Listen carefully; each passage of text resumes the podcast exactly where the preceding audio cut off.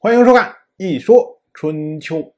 鲁国第十五任国君鲁同进入在位执政第十七年，本年春天，齐国以郑国的国君郑突没有到齐国来朝见为由，扣押了郑国的使者郑瞻。这位郑瞻是谁呀？他就是郑突的儿子。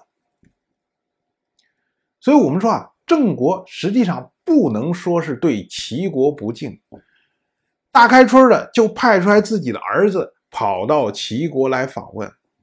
可是呢，在齐小白眼中，认为这还不够，你派出来你的儿子，这规格太低了，你要自己亲自来才行啊！这就是霸主啊！我们之前讲过，所谓朝见是两个国君平等的会面，这叫朝见。可是，在这个时候，这个朝见的味道已经变成了向霸主表现忠诚的手段。齐国对郑国有所疑惑，这个并不奇怪，因为郑国之前和齐国、宋国几个国家一起在圈地会面的时候，当时大家和和气气的。可是转过来头，郑国就打了宋国，所以去年的时候，虽然。齐国和郑国在幽地举行了盟会，当时参加盟会的还有那么多的人，可是这些人有多少是真正臣服于齐国的？恐怕齐小白自己心里面也要打个问号。所以呢，齐小白就通过郑国朝见这个事情，来敲打郑国，甚至敲打所有当时幽地之盟的诸侯。到了本年的夏天，隋的四个家族——殷氏、何氏、公楼氏、胥随氏四个家族一起宴请齐国的驻军。这个事情我们之前讲过，当年齐小白搞北杏之会的时候，邀请了隋国参加，可是呢，隋国无故缺席。所以齐小白就趁机拿隋国祭旗来立威。当时呢，把隋国灭掉之后，派齐国的军队在隋这个地方驻守。这已经好几年过去了，隋地上的四个家族——殷氏、何氏、公楼氏、屈随氏四个家族一起宴请齐国的驻军，结果将。齐军灌醉之后，全部杀掉。可以说啊，齐国当年在隋国驻军奠定的局面，整个被翻盘了。春秋呢，将这件事情记作“歼于隋”，所谓“歼”就是尽、全灭的意思。所以，我们今天讲。全歼敌军或者歼灭战，基本上意思都是从这儿来的。到了本年的秋天，被齐国扣押的那位郑瞻，从齐国偷偷的跑出来，然后跑到了鲁国来，希望能通过鲁国，然后回到郑国去。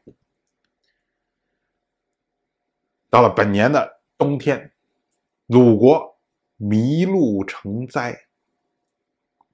要放到我们今天说，哪个物种成灾了？一般情况下，从坏了讲，就是外部物种入侵。像以前澳大利亚曾经经受过兔子入侵，结果导致澳大利亚要倾全国之力啊，配上军队，配上民众，配上科学家一起想办法，怎么能把兔子给消灭掉？同样呢，我们现在也经常说，大家有巴西龟。不要随便在河道里面放生，因为放生之后呢，它是外部入外部物种入侵，没有天敌啊，很可能会破坏当地的生态。从好了来说呢，则是说明你生态保护得力啊，才所以才某个物种才能大量的繁殖。可是，在春秋时代啊，麋鹿成灾是真正的灾祸，原因是啊。周历的冬天，我们说春秋所记录的说冬天，实际上是今天农历的秋天，正是农田收获的时候。可是你麋鹿一增多之后，这些麋鹿跑来跑去，跑来跑去，就会践踏农田，影响收成。所以在春秋时代，这个是被认为灾祸的。此外，我们要多讲几句麋鹿。麋鹿这个东西，在春秋的时候是经常会提到，包括战国的时候经常会提到的一种动物。像我们一般讲《封神演义》里面，姜尚姜子牙坐骑叫什么呀？叫做四不像，实际上就是指的麋鹿。什么叫四不像呢？这说的是麋鹿是脚像鹿，尾像驴，蹄像牛，颈像。骆驼，哎，像四种东西，所以翻过来说，它就是四不像。麋鹿是中国特有的一种物种，最早的时候发源于长江中下游的沼泽地带，所以春秋战国的时候到处都是麋鹿。可是后来因为天气、人文各种原因，然后最后导致麋鹿大量的减少。到了汉朝的时候，麋鹿就几近灭绝了。一直到元朝的时候，基本上没有野生的麋鹿了。麋鹿只是在皇家的园林里面供这些贵族和皇族们打猎使用的，这样驯养的一批。到清朝末年的时候，全中国大陆我们有记录可以查证的，只有北京的。南海子皇家园林里面还有一群麋鹿。当时呢，就是欧洲人跑到中国之后，发现了麋鹿，一看，哎，这个竟然是教科书上不存在的一个物种啊！所以呢，他们对这个麋鹿非常感兴趣。结果后来八国联军侵入北京的时候，这些皇家园林里面麋鹿被抢走了，抢走，杀掉了，杀掉。从此以后，中国大陆。麋鹿就彻底灭绝了。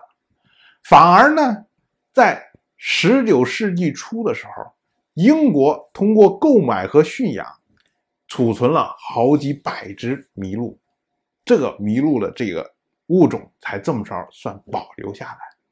一直到八三年改革开放之后，然后英国呢陆续返回了一批麋鹿给中国，然后中国呢又在八五年、八六年两次大规模的从英国引入麋鹿，所以据说呀，到现在在中国大地上面，麋鹿大概有两千多头。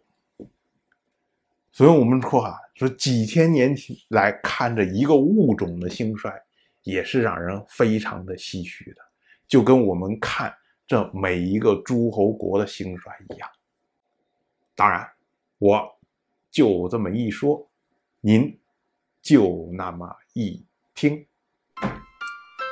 如果您对《一说春秋》这个节目感兴趣的话，请在微信中搜索公众号“一说春秋”，关注我。